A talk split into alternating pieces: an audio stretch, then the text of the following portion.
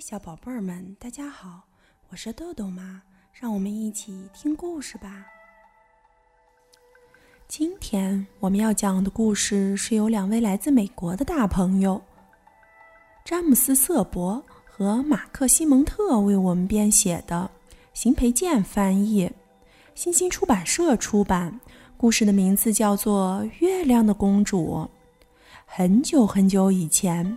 在一个大海边的王国里，住着一位名叫艾莉诺的小公主。她只有十岁，不过马上就十一岁了。一天，艾莉诺公主吃了很多很多黑莓馅饼，觉得非常不舒服。御医赶紧给她量体温、把脉，还让她把舌头伸出来看。看完舌头后，御医很担心。就派人去请埃莉诺的爸爸，也就是国王。国王马上来到公主身边，只要你的病能好，你要什么我都给你。国王说：“你有什么特别想要的东西吗？”“有啊。”公主说：“我想要月亮，有了月亮，我的病就会好了。”国王手下有很多聪明的人。他们总能给国王任何他想要的东西，于是国王答应女儿，他马上就能得到月亮。国王来到大殿，开始拉铃，三下长，一下短。不一会儿，皇家总管进来了。皇家总管又高又胖，戴着一副厚厚的眼镜儿，这让他的眼睛看起来有实际的两倍大，也让他的聪明劲儿看起来有实际的两倍大。我要你把月亮弄下来，国王说。艾莉诺公主想要月亮，有了月亮，她的病就会好了。月亮！皇家总管惊呼，他的眼睛睁得大大的，这让他的聪明劲儿看起来有实际的四倍大了。对，月亮，国王说。月亮，月亮，今晚就给我弄下来，最晚明天。皇家总管用一条小手帕不停地擦额头，然后他又用那条小手帕很大声地擤鼻子。陛下，我能为您找过很多东西，他说：“这里正好有一份所有这些东西的清单。”他从口袋里抽出一卷长长的羊皮纸。现在让我看看。他皱着眉看那份清单。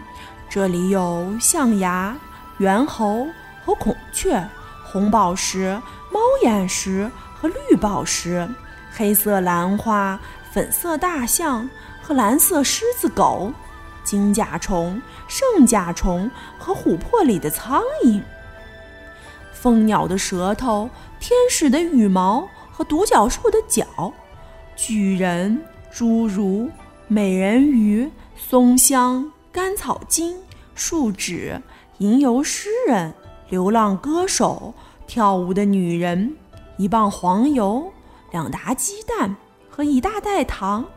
啊，对不起，这些是我老婆写的。我不记得有什么蓝色狮子狗。国王说：“清单上就是这样写的，旁边还有核对过的标记呢。”皇家总管说：“所以肯定有蓝色狮子狗，您只是忘了而已。”别管什么蓝色狮子狗了，国王说：“我现在要的就是月亮。”陛下，为了寻找您要的东西，我连遥远的撒马尔罕、阿拉伯和桑给巴尔都去过了。皇家总管说：“可月亮根本不可能弄到，它离我们有三万五千公里，比公主的房间还大，而且它是用铜铸成的。我没法为您摘下月亮。蓝色狮子狗可以，月亮不行。”国王非常生气，他把皇家总管赶了出去，叫来了宫廷魔法师。宫廷魔法师是个又瘦又小的人，长着一张长长的脸。他头戴一顶缀满银色星星的红色尖顶帽，蓝色的长袍上有很多金色猫头鹰。国王说：“希望魔法师能想个办法，给小公主把月亮弄下来。”宫廷魔法师一听这话，长长的脸立刻变得苍白极了。陛下，我为您施过很多魔法。宫廷魔法师说：“事实上，我口袋里正好有一份所有这些魔法的清单。”他从长袍上一个很深的口袋里抽出一张纸，上面这样写道：“尊敬的宫廷魔法师。”我正带着您要的点金石返回啊！错了，不是这个。宫廷魔法师从长袍的另一个口袋里抽出一卷长长的羊皮纸，在这儿呢。他说：“现在让我看看。哦，我曾经把无精榨成汁儿，又把无精汁儿变回无精。我曾经把礼貌变成兔子，又把兔子变回礼貌。”我曾经凭空变出鲜花、鸽子、斑鸠，又把它们变没。我曾经送给你占卜杖、魔棒和能预见未来的水晶球。我曾经把迷药、油膏和安眠药调和在一起，治疗伤心、饮食过度和耳鸣。我曾经用附子草、颠茄和老鹰的眼泪调制出混合剂，驱赶巫婆、恶魔。和恐怖的夜晚，我还给过您千里靴、点金手和隐身斗篷。不管用，国王说：“那个隐身斗篷根本不管用。”当然管用，宫廷魔法师说：“不，不管用。”国王说：“我还是会装上东西，跟没穿一样。”那个斗篷只能让您隐身。宫廷魔法师说：“它不能让您穿越物体啊。”那我不管，反正我还是会装上东西。国王说：“宫廷魔法师继续看他的清单。我还给您弄来过精灵国的号角、睡魔的沙子和彩虹里的金子，还有一轴线、一针盒和一块风蜡。哦，对不起，哦，不是这些，这些是我老婆让我变的。”我现在要你变的，国王说：“是月亮。”艾莉诺公主想要月亮，有月亮，她的病就会好了。没人能变出月亮，宫廷魔法师说：“它离我们有十五万公里，是用绿奶酪做成的，而且它有两个皇宫那么大。”国王又气得不行，他把宫廷魔法师赶回山洞。然后敲响一面锣，叫来了皇家学者。皇家学者的脑袋上一根头发都没有，还是个大近视。他戴着一顶没檐儿的帽子，两只耳朵上各架着一支铅笔，黑衣服上写满了白色的数字。别给我念什么一九零七年以来你为我计算过的所有东西的清单。国王对他说。我现在想让你算算，怎么给埃莉诺公主把月亮弄下来。有了月亮，她的病就好了。很高兴您提到了一九零七年以来我为您计算过的所有的东西。皇家学者说：“我正好带着一份清单。”他从口袋里抽出一卷长长的羊皮纸。现在让我看看，我为您计算过进退两难的进。和退之间的距离，从夜晚到白天的距离，还有从 A 到 Z 的距离，我估算过向上要走多远，离开要多长时间，还有消失之后会变成什么。我发现了传说中海蛇的长度，无价之宝的价值，还有一只河马所占的面积。我知道您感到乱七八糟的时候是乱七。还是八糟？多少棵树才能成为一片树林？还有，用大海里的盐能抓多少只鸟？如果您想知道，我可以告诉您，是一亿八千七百七十九万六千一百三十二只。根本就没那么多鸟。国王说：“我没有说有啊。”皇家学者说。我的意思是，如果有的话，我没工夫管那么多并不存在的鸟。国王说：“我现在让你给艾莉诺公主把月亮弄下来。月亮离我们有三十万公里远。皇家学者说它是石棉做的，又圆又扁，像枚硬币，有半个国王国那么大。”而且它一直在天上走来走去，没人能弄掉月亮。国王又一次被惹火了，他把皇家学者赶走，拉铃喊来了宫廷小丑。小丑穿着色彩斑斓的衣服，戴着挂满小铃铛的帽子，跳着进了大殿，坐到国王坐下。陛下，我能为您做些什么？宫廷小丑问。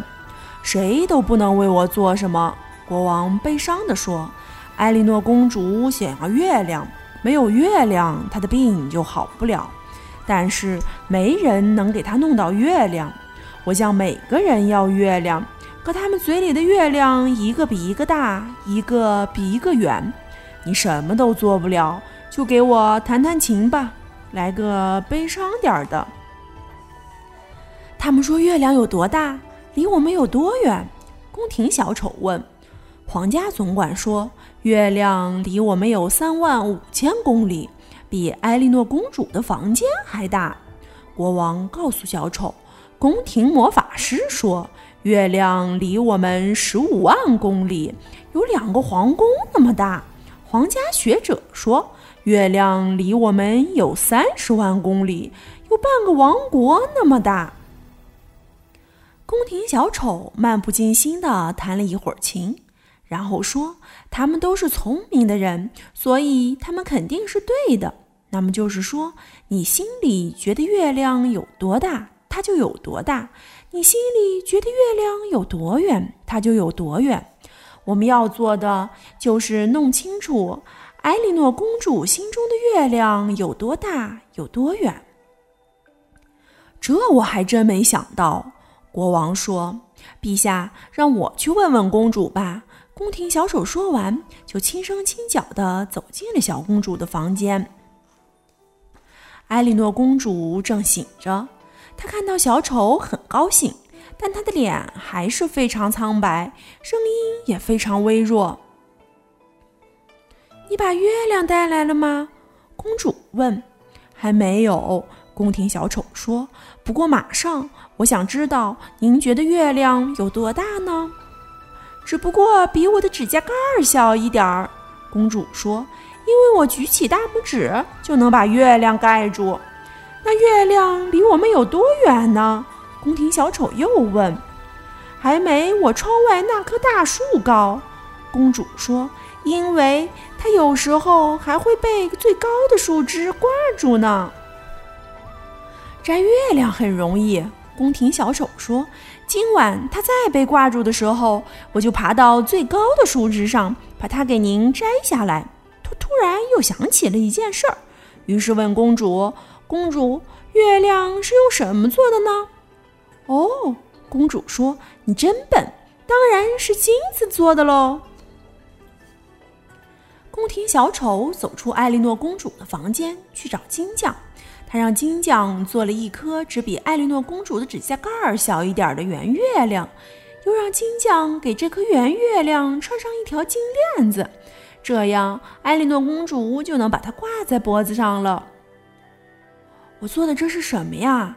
金匠做完以后问：“你做了个月亮。”宫廷小丑说：“这就是月亮。”可是月亮。金匠说：“它离我们有五十万公里，是青铜做的，圆圆的，像个弹球。那是你心里的月亮。”宫廷小丑说完，就带着月亮走了。宫廷小丑把月亮送给艾莉诺公主，公主高兴得不得了。第二天病就好了，能起床，还能到花园里玩了。但是国王的烦心事还没完。他知道，到了晚上，月亮还会在天空中发出皎洁的光。他可不想让艾莉诺公主看见月亮。公主要是看见了月亮，就会明白，她用金链子挂在胸前的月亮并不是真的月亮。于是国王叫来皇家总管：“今晚月亮在空中出现时，我们千万不能让艾莉诺公主看见，快想个办法。”皇家总管用手指敲着额头，想了想，说：“哦，我知道了，我们可以为公主做一副黑眼镜儿。这眼镜儿要黑的，让公主戴上之后什么都看不见，这样她当然也就看不见天上的月亮了。”这话让国王很不高兴，他把头从左边摇到右边，又从右边摇到左边。公主戴上黑眼镜儿就看不见路了，会撞到东西，到时候她又要生病了。国王把皇家总管赶出去，叫来宫廷魔法师。我们必须用什么东西把月亮盖上？国王说。这样，月亮在空中出现时，艾莉诺公主就看不见它了。我们该怎么做呢？宫廷魔法师先是用两只手倒立，然后用脑袋倒立，最后他终于用两只脚站好。